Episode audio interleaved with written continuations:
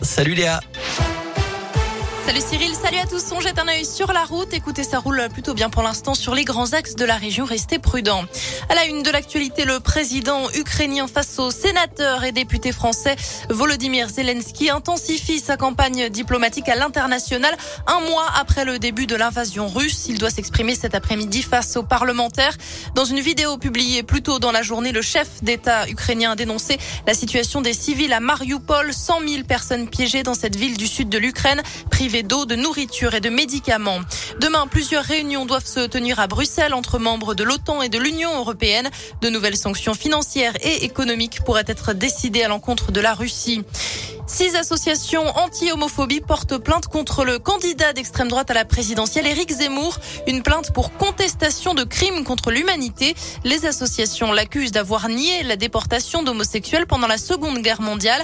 Un fait historique établi, rappellent les plaignants, que le candidat avait qualifié, lui, de légende dans son livre paru en septembre. Une altercation à la sortie d'un bar et des coups de feu. Que s'est-il passé samedi soir à Paris? Un troisième suspect a été arrêté dans la Sarthe, mis en cause dans l'assassinat de l'ancien rugbyman argentin Federico Martin Aramburu. Trois personnes ont pour l'heure été arrêtées dans cette affaire. L'actu dans la région et un mouvement de grève à l'hôpital Louis Michel au nord de Clermont. D'après l'intersyndicale, les équipes subissent un sous-effectif important. Il manque notamment 18 postes d'infirmières, 20 d'aides-soignants. Le personnel dénonce une prise en charge irrespectueuse des patients. La grève a commencé ce matin. Elle est reconductible. Attention au vol de carburant. Le message de prudence lancé par les gendarmes dans la région. 1500 litres d'essence ont été dérobés dans une entreprise de Corba au sud de Lyon en l'espace d'une semaine seulement. Quatre individus tout juste majeurs ont été interpellés.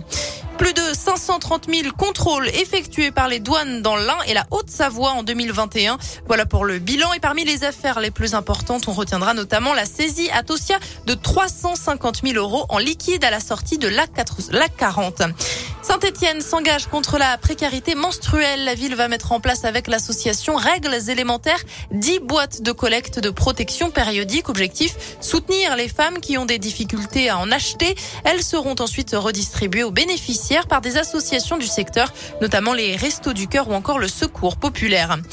Allez, on termine avec euh, cette information sport. J-100 avant le grand départ du Tour de France. La 109e édition s'élancera de Copenhague le 1er juillet prochain. Au programme, 3328 km à travers 21 étapes et bien sûr un passage dans notre région à Saint-Etienne le 15 juillet. Les coureurs traverseront la Haute-Loire le lendemain. On termine avec la météo du soleil cet après-midi des températures entre 13 et 16 degrés. Ce sera pareil demain matin avec des températures entre 3 et 10 degrés. Merci.